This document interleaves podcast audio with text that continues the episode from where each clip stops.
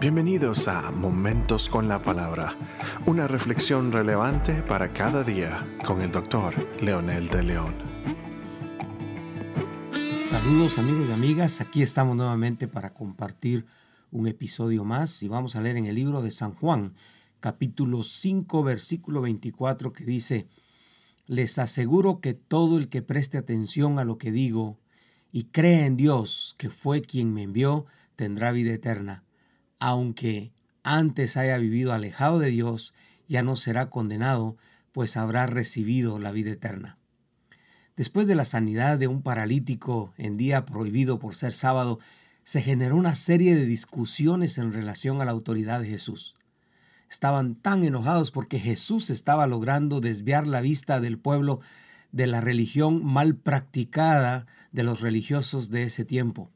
Jesús se ve en la necesidad de predicarle los valores del reino, ese reino verdadero, que no consiste en comida o bebida como él mismo lo declara, pero sí en tener un corazón puro, en intenciones y propósitos puros.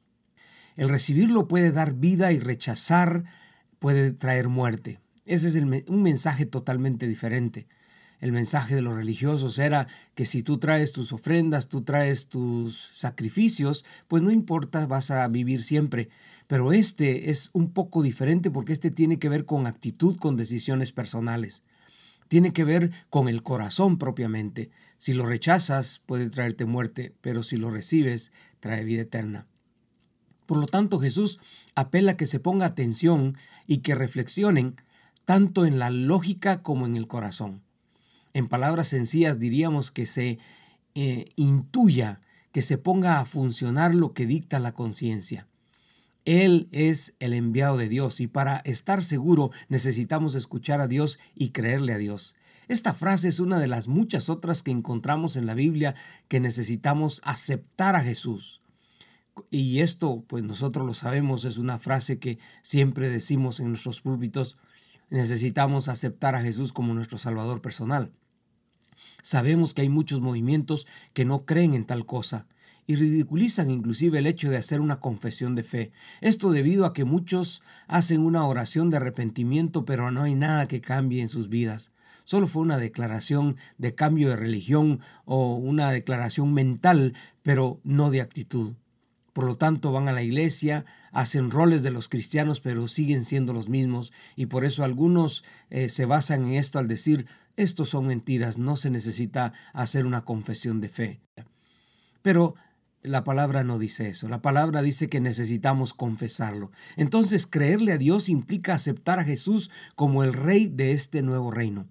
Al hacerlo, desencadenamos una serie de preciosas experiencias, eh, tanto objetivas como subjetivas en la vida.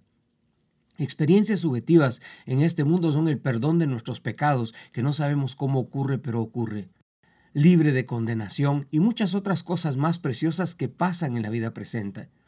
Estas no las vemos, pero sí existen y empiezan a funcionar en nuestra vida cuando se tornan objetivas. Estas experiencias objetivas son el cambio de actitud, la autoestima se afirma, se empieza a ver transformación de valores, un amor más genuino, hacia nuestro prójimo, verdadera, relación con Dios. Ya no solo ritual como la religión imperante lo pedía, sino ahora es una relación vivencial, adoración manifestada en la práctica de actitud y relaciones interpersonales. Realmente la nueva vida en Cristo es novedad de vida. Es poderosa y preciosa. Si alguno no la ha disfrutado así, necesita revisar realmente su declaración de fe y, la actitud de su corazón y si realmente hubo una conversión genuina. En esta nueva relación de amor, perdón y amistad con el Padre se desencadena una vida de devoción, respeto y temor al Señor. Se despierta un verdadero interés en amarme más y cuidarme yo mismo para poder tener autoridad y amar a otros. Se abre nuestro corazón a un amor genuino también hacia nuestra familia. Respeto. Dejamos de la agresión física, la agresión verbal, la agresión psicológica. Nos convertimos en complementos e interdependientes los unos de los otros como familia. Mi relación con mis semejantes es diferente. Respeto, aceptación, dejo de juzgar a otros que no son como yo. Admiro las capacidades de otros que superan muchas cosas a lo que yo hago. Y sobre todo empezamos a disfrutar esa vida eterna que definitivamente es la vida en abundancia de la que habla Jesús en los capítulos anteriores a este. Por eso lo maravilloso también y el énfasis que hace esta escritura es que ya han dejado de vivir esa vida pasada y ahora el Señor ya no les toma en cuenta esto. El Señor perdona todo lo malo, pero Dios lo perdona si de verdad, de corazón venimos a Él y nos arrepentimos. La vida eterna no es un estado solamente para el futuro, se empieza desde que Jesús es aceptado por nosotros como el enviado de Dios como nuestro Salvador personal. La vida eterna ahora es mi transformación, mi actitud, mi carácter, mis valores, mis prácticas diarias, mis hobbies, etc. Todo cambia, pero no por iniciativa propia, sino por la influencia poderosa de su Espíritu Santo en nuestras vidas. Este es otro milagro de la conversión. Algo nuevo está operando dentro de nosotros que nos da fortaleza para tomar las mejores decisiones de acuerdo a estos valores del reino. Mi decisión cuenta ante todo.